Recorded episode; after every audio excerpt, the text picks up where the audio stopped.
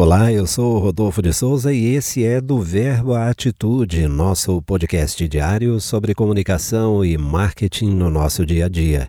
E aquilo que repito sempre: antes de falar, pensar. Para ter atitudes positivas que façam bem para o maior número possível de pessoas, é preciso sonhar, pensar, planejar, fazer, refazer, aperfeiçoar. Evolução é assim.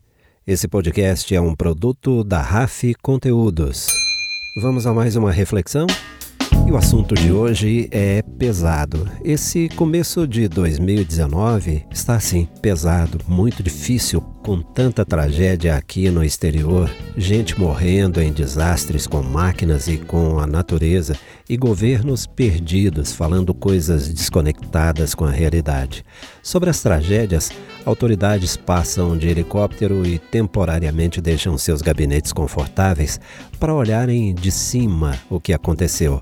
Gravam lá de cima em iPhones vídeos mostrando a si mesmas com roupas limpinhas e falando coisas como: é, aconteceu uma tragédia e isso era impossível de prever mas na maioria das vezes foram erros humanos de operação das máquinas, de construção ou fiscalização de obras, ou de decisões erradas sem pensar nos outros. Mensagens como essas que vêm sendo passadas pelos governos revelam desprezo pela população. Frases de efeito colocadas diante de sofrimentos tão grandes são a tradução de processos errados, inclusive processos de comunicação, porque tudo comunica o tempo todo. A comunicação transmite o que a organização ou a desorganização é de fato. Não tem como esconder. Os governos têm sido generosos nos erros de processos, inclusive de comunicação. Presidente perdendo tempo com bate-boca inútil no Twitter, prefeito de São Paulo de férias no momento em que a cidade mais rica do Brasil contabiliza acima de uma centena de mortos e prejuízos materiais absurdos, mais uma vez por conta de enchentes que se repetem há anos. E, ouçam bem, ele divulgou uma foto de Santo André por engano, achando que era a cidade que ele governa. Em meio ao cenário de destruição depois de um erro crasso como esse, ele anunciou que interromperia as férias 48 horas após as chuvas. O gerenciamento na administração pública, nascido lá no começo dos anos 80, revolucionou a relação do Estado com o cidadão. A gestão pública ganhou novos contornos. Cidadão passou a ser visto como cliente e nos países mais desenvolvidos começaram a ser adotadas ferramentas de comunicação e marketing na relação com esse cliente. No Brasil, existem boas iniciativas desse tipo. Comunicação e marketing levam prefeituras, governos estaduais e governos federais a falar diretamente com o cidadão cliente e ouvir dele suas necessidades, suas ideias, seus anseios, seus desejos. Dados são coletados, interpretados, tratados estrategicamente e geram atitudes efetivas para o bem-estar coletivo. Parece um ciclo simples e é, mas não engrena, não começa. Não dá para entender. Quando governos não percebem o cidadão como cliente, demonstram seu autoritarismo. Quando o cidadão aceita por medo de perder benefícios, demonstra sua submissão. Seja sincero, aí na sua cidade já teve alguma pesquisa de opinião com os habitantes para saber o nível de satisfação com o trato de algum tema de interesse geral? Para saber se está tudo bem, se o prefeito ou os vereadores estão agindo de acordo com o que prometeram ou se tem algo para melhorar?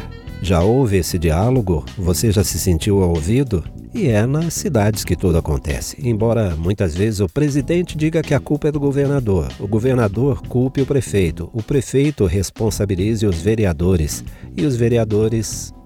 Bom, na maioria dos casos, princípios das empresas não são adotados pelos governos. São ainda nascentes práticas de gestão de pessoas, gestão financeira e orçamentária, gestão de marketing.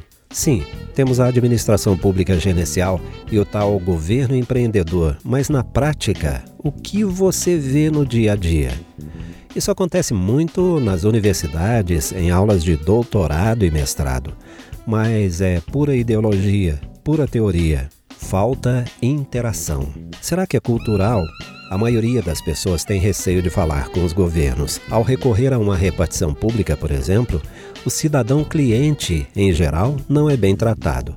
Do outro lado do balcão, alguém seguro de que não irá perder o emprego age como se estivesse fazendo um favor a quem foi lá para resolver um problema. Poucos cidadãos recorrem aos canais de ouvidoria, por exemplo, e quando fazem, recebem respostas vagas, nada efetivas.